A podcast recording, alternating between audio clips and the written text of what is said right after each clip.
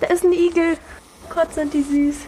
Ich bin die Skylar und ich möchte heute herausfinden, was ich eigentlich machen muss, wenn ich einen kranken Igel auf der Straße finde. Vor mir steht gerade Tierpflegerin Alex. Und wir befinden uns gerade vor einer kleinen Box und da ist tatsächlich ein Igel drin. Und dem sein Schnüffeln hört ihr auch gerade. Alex holt ihn gerade aus dem Stall raus. Und, und er beißt. irgendwie sind die viel kleiner, als ich gedacht hätte. Muss man irgendwie dafür Handschuhe anziehen, um den anfassen zu können? Oder? Genau. Ja, auf jeden Fall, weil einmal du siehst, es gibt Igel, die beißen, dann bist du einfach geschützt. Dann können Igel, wenn du die im Garten draußen findest und die krank sind, können auch Igelpilz oder Milben haben. Und damit du den Igelpilz, weil das ist eine Zoonose, das geht auf Menschen. Und dann hast du einen Igelpilz an der Hand und das ist richtig eklig. Und das dauert auch sehr lang und deswegen immer Handschuhe tragen und dich vor den Stacheln schützen. Und hat der gerade einen Pilz nicht, oder? Nein, der nicht. Da kannst du einfach mal hier vom Kopf nach hinten drüber streicheln. Der hat auch die Stacheln jetzt angelehnt. das, ist die, das ist Abwehrhüpfen. Wenn jemand irgendwas macht, dann hüpfen die nach oben, damit die Stacheln halt wirklich reinhauen. Aber wenn du ihn einfach kräftig streichelst, dann sollte eigentlich nichts machen. Wir probieren es nochmal. Ja, jetzt ist er okay. ruhig. Okay. Ich habe es ein bisschen spitze an, also vorgestellt. Der sah gerade ganz genau aus wie ein Ball. Der sah gar nicht aus wie ein Igel. ja. Ja, wenn du die findest, also das ist, wenn du auf der Straße, im Garten oder so, zu einem Igel hingehst, der entscheidet, rentiert sich jetzt noch wegzulaufen? Oder? Entschuldigung, ich werde gebissen.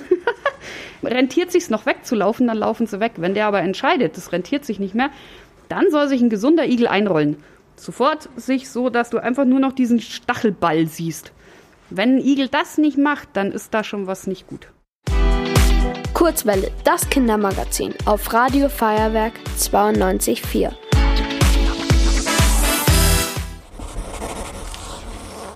Wir befinden uns gerade vor einem aktiven Igel. Die meisten hier schlafen noch. Und der macht ganz spannende Geräusche. Alex, wenn ich jetzt einen Igel finde, woran merke ich eigentlich, ob er krank ist?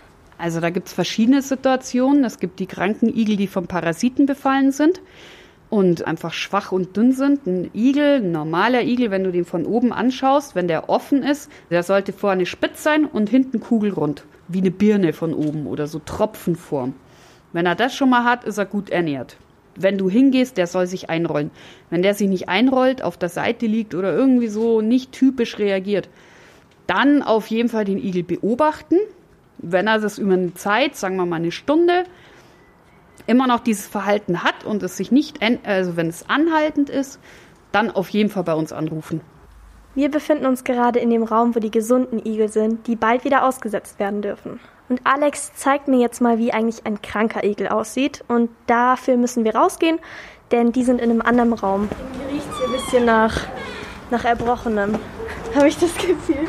Die Hunde sind auch aktiv. Oh. Ich weiß gar nicht, ob ich das überhaupt sehen kann. Ich bin so sensibel. Also das, wenn du zu der Zeit siehst, sofort zu uns. Die ist definitiv zu klein. Dann siehst du auch so, wenn das Äuglein schaut so müde, ist nicht schön. Die ist einfach viel zu klein, die wiegt nur 100 Gramm. Es sieht wirklich aus, als würde die ein bisschen schlafen, weil ihre Augen genau, wirklich gar müde. Nicht, ja, genau, dieser müde Blick, als würdest du gerade schlafen oder aufgeweckt werden. Okay, jetzt weiß ich auf jeden Fall, was ich tun muss, wenn ich einen kranken Igel sehe oder wie ich den überhaupt erkennen kann.